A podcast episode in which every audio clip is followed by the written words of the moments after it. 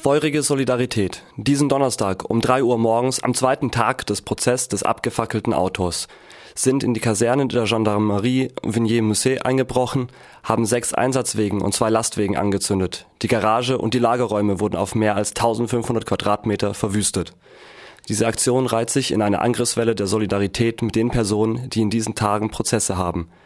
Dicke Umarmung an Kara und Krem, in Gedanken bei Damien, der kürzlich von den Bullen verprügelt wurde. Für die, die am Prozess teilhaben müssen, wir werden uns die Polizei und die Justiz weiter vorknöpfen.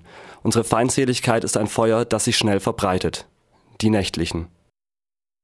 Das sind die Worte, welche vergangenen Donnerstag, den 21. September in Frankreich, das Office Central de Lutte contre la Criminalité, Lieu aux Technologies de l'Information et de la Communication, kurz OCLCTIC, veranlassten die beiden in die Mediaseiten von Grenoble und Nantes dazu aufzufordern, diesen Artikel zu löschen.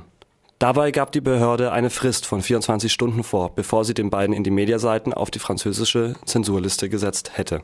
Zuvor hatten aber auch Nachrichtenseiten wie Dauphine Libéré und 20 Minuten das Bekennerschreiben vollständig übernommen. Auslöser des Brandanschlags ist ein Gerichtsverfahren gegen neun Personen, denen vorgeworfen wird, am 18. Mai 2016 ein Polizeiauto in Paris angezündet zu haben. Das Gerichtsverfahren begann am 19. September.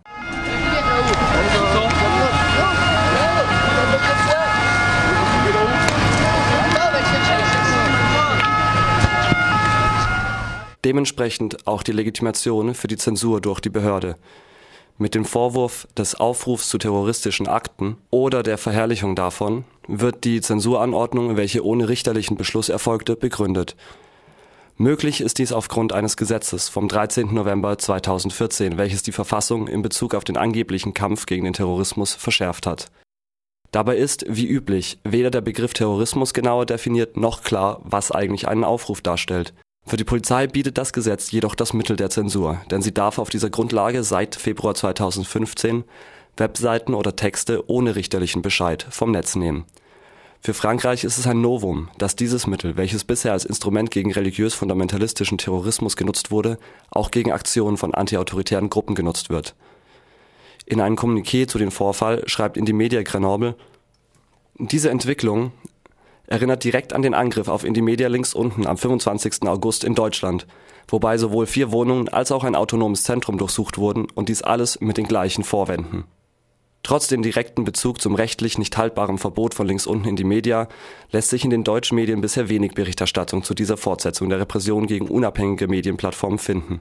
Die Gruppen hinter den Indie-Media-Plattformen in Nantes und Grenoble reagierten beide mit der Löschung des Artikels von ihrer Webseite, aber veröffentlichen dazu jeweils Statements. Die Reaktionen darauf sind vielfältig und so kam es auch schon zu vielen Solidaritätsaktionen in ganz Frankreich.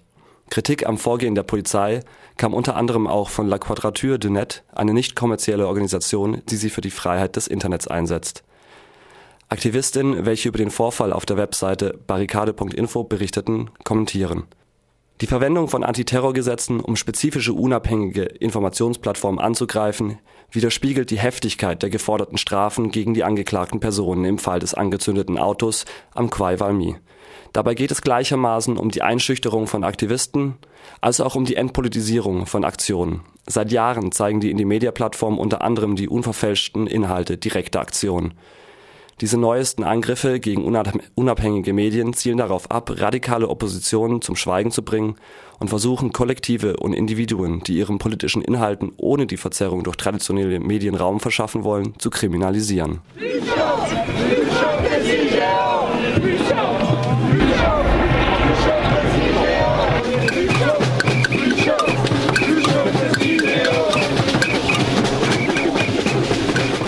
Unklar ist auch, in welchem Zusammenhang dieses Vorgehen gegen die Meinungsfreiheit im Internet mit den Hausdurchsuchungen am 20. September, ein Tag vorher, bei Atomgegnerinnen in Bühr stehen. Dort war die Polizei in mehrere Wohnungen eingedrungen, in denen Gegnerinnen des geplanten Atomentlagers CIGEO wohnen unter dem Befehl des ehemaligen Umweltministers, welcher selbst 2014 sich noch mit Protestplakaten gegen das Atomentlager ablichten ließ, wurden Computer, Fotokopierer, angebliche Waffen und viele andere Sachen von der Polizei in Beschlag genommen. Und eine Person wurde wegen angeblichen Widerstands vorübergehend festgenommen. Die 150 schwer bewaffneten Gendarmen verkündeten Es gebe ein Ermittlungsverfahren wegen Bildung einer kriminellen Vereinigung zur Verhinderung des Atomklos. Für Aktivistinnen in Frankreich ist aber klar, dass beide Aktionen sofern zusammenhängen, dass versucht wird, die Öffentlichkeitsarbeit der Widerstandsbewegung zu verunmöglichen. Die Betroffenen Indymedia-Seiten und die Aktivistinnen in Bure rufen zu solidarischen Aktionen gegen das Vorgehen der französischen Polizei auf. In Bar-le-Duc gibt es am 24. Oktober einen weiteren wichtigen Termin im Bure-Widerstand. Zwei Bauern aus dem Widerstand gegen das Atommüllendlager stehen dort um 9 Uhr vor Gericht. Während dem einen Beleidigung vorgeworfen wird, droht dem zweiten die von der Staatsanwaltschaft geforderte Strafe von drei Monaten Knast auf fünf Jahre Bewährung. Und das wegen dem Verleihen eines Traktors. Es wird jedenfalls für den 24.10. zur solidarischen Prozessbegleitung aufgerufen. Am Mittwochabend, den 25. Oktober, folgt dann in der KTS Freiburg in der Baselstraße 103 eine Infoveranstaltung zum Stand der Dinge und der Repression gegen CIGEO-GegnerInnen, organisiert vom Freiburger Soli-Komitee für Bühr.